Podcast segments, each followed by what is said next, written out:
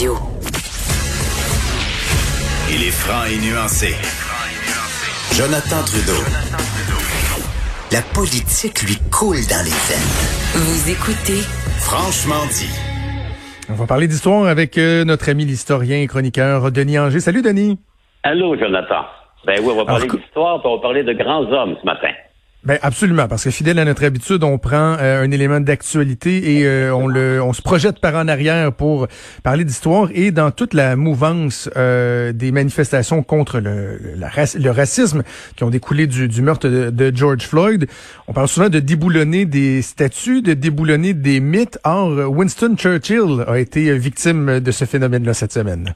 Exactement. En fin de semaine, il y a une statue de Winston Churchill qui est tout près du Parlement à Londres, à Westminster. Et on l'a badigeonné de, de peinture rouge et on a écrit sur le socle de la statue Churchill was a racist. Euh, Churchill était un raciste. Ça, ça s'inscrit, euh, Jonathan, un peu dans la tendance actuelle. Vous voyez aux États-Unis, dans la mouvance qui suit euh, le, la mort tragique de George Floyd, on réclame l'abolition, l'abattage de toutes les statues des généraux confédérés qui étaient liés évidemment à l'État raciste du Sud durant la guerre de sécession américaine. Mais on ne savait pas que Churchill, parce que vous savez, Churchill, c'est un peu une figure assez, euh, comment dire, euh, euh, emblématique. C'est, il a incarné à lui seul de 1940 à 1945 l'opposition acharnée euh, de la Grande-Bretagne, du Canada, de l'Empire britannique euh, à l'Allemagne nazie. Et il y a quelques années, la BBC, la, la chaîne publique de radio-télévision britannique, avait fait un concours pour déterminer qui avait été le plus grand Britannique de tous les. Et c'était Winston Churchill qui est arrivé en première place. Or, Churchill, avant 1940, euh, il a un parcours qui n'est pas aussi extraordinaire que celui qu'il va assumer à compter du 10 mai 1940, au moment où il devient premier ministre de la Grande-Bretagne. C'est quelqu'un qui vient d'une société très huppée, la société britannique, fin du 19e siècle. Son père avait été chancelier de l'échiquier, donc le ministre des Finances de la Grande-Bretagne, de la reine Victoria à l'époque. Lui-même, Churchill a fait une carrière politique, mais presque interminable. Il est d'abord élu en 1903. Il va être premier lord de l'amirauté ministre de la Marine durant la Première Guerre mondiale. Et il y aura des postes ministériels euh, ici et là pendant presque 45 ans. Euh, et à cette époque-là, ben, il, exprime des opinions qui sont un peu, euh, comment dire, à entendre. Par exemple, sur les Indiens, les gens qui vivent en Inde. On sait que l'Inde, à l'époque, est un, euh, comment dire, une partie de l'Empire britannique. Hein, c'est régi depuis Londres. Il a un mépris souverain. C'est un peuple de sauvages, de cannibales, des gens qui ne méritent aucun, aucune considération. Et il va se, comment dire, s'acharner à abattre le mouvement d'émancipation des Indiens qui est notamment euh, animé à cette époque-là par un autre grand personnage du XXe siècle, Gandhi, le Mahatma Gandhi, hmm. qui va développer toute la théorie de la résistance pacifique. Il va faire emprisonner Gandhi deux fois plutôt qu'une.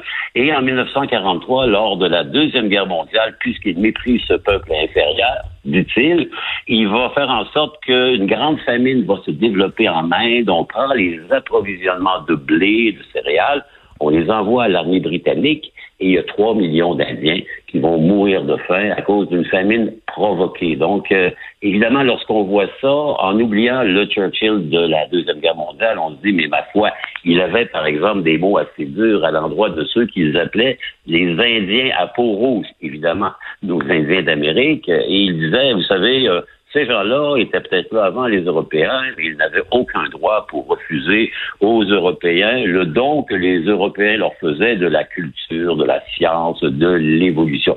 Voyez-vous, c'était une manière de voir l'univers très, très british, hein, impérial, ben début 20e siècle. Nous sommes les meilleurs et les autres, ce sont des races inférieures. Par exemple, les Chinois, il ne, les a jamais appelés chinois. Il les appelait les chinks. Les chinks, c'est un terme très péjoratif pour mhm. identifier les Chinois. Donc, euh, et lorsqu'aujourd'hui, ben, on relit un peu tout ça et qu'on voit Churchill, on se dit, ben, il était un extraordinaire homme d'État, bien sûr, mais il avait un vieux fond de racisme qui était, comment dire, celui des gens de sa culture, de son éducation et de son Ça nous amène à la question, Jonathan, qui est, très importante. Qu'est-ce qu'on fait avec les statuts des gens qui ne sont plus à la mode? Est-ce qu'on les et, et, je, trouve, Denis, je trouve que ton point de vue est particulièrement important, le point de vue d'un historien lorsque certains euh, craignent ce qu'on appelle le révisionnisme, qu'on euh, qu'on regarde le passé avec une, une lorgnette moderne. Je suis curieux d'entendre l'historien que tu es, comment tu vois ça? Ben moi, je vois que, vous savez, euh, le présent, c'est la suite du passé. Donc, les, les, les, lieux, les monuments. Regardez, au Canada, il y a un, il y a un mouvement pour qu'on abatte les statues de Johnny MacDonald, parce que Johnny MacDonald n'a pas seulement été le premier premier ministre du Canada en 1867, mais il a été celui qui avait créé les pensionnats indiens. On s'en souviendra de cette mhm. horreur des pensionnats indiens. Lui et son bras droit québécois, qui s'appelait Hector Langevin, avaient développé la loi des Indiens. Euh, mon idée à moi, c'est que euh, abattre une statue, ça ne donne pas grand-chose. On a fait ça la semaine dernière en Angleterre à Bristol. Un gars qui s'appelait James Colton. Colton était un esclavagiste. Hein? C'était un type qui importait des esclaves de l'Afrique, qui les envoyait en Amérique, et on dit qu'il aurait importé plus de 100 000 esclaves. D'une part, ça, c'est son côté sombre. Son côté plus clair, c'est qu'il a été un philanthrope, quelqu'un qui a fait beaucoup d'ouvrages, de bénévolat, de financement dans la ville de Bristol qui lui a érigé une statue. La statue a été ramassée cette semaine au fond de l'eau après avoir été abattue. Mon idée à moi, c'est vraiment que ces monuments-là, de les abattre, ça ne donne rien en termes de connaissances. Ce qu'on doit faire, c'est de les prendre et de, et de les interpréter. Vous savez, mhm. par exemple, à Richmond, Virginie, il y a une grande statue au général Robert Lee, c'était lui le commandant en chef des troupes sudistes durant la guerre de sécession. On dit que c'était un des plus grands généraux de tous les temps parce que à un contre quatre, il a quand même stoppé l'avancée des troupes du Nord pendant quatre ans. Ben, Lee, il était l'incarnation d'un État raciste. On sait que le Sud s'était largement détaché du Nord des États-Unis pour préserver ce qu'ils appelaient l'institution particulière, qui est une manière détournée de parler d'un esclavagisme des Noirs épouvantable et la mort de George Floyd nous permet de nous rappeler comment c'était affreux.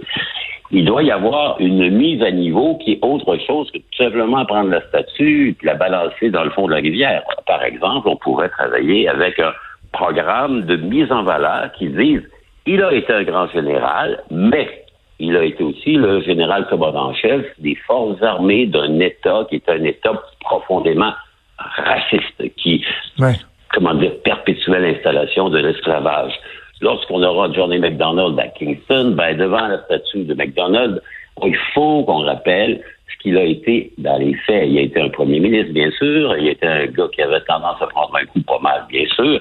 Mais il était aussi un type qui avait à l'endroit non seulement des, Indiens d'Amérique, hein, des, Amérindiens, mais à l'endroit des Canadiens français catholiques, une vision de son temps impérialiste. Donc, nous étions, nous, des citoyens de seconde zone. Et ça, on ne le dit pas. Hein. Vous savez, on offre une, lecture assez unique, là, qui est pas, qui, n'offre pas de variété, de nuances.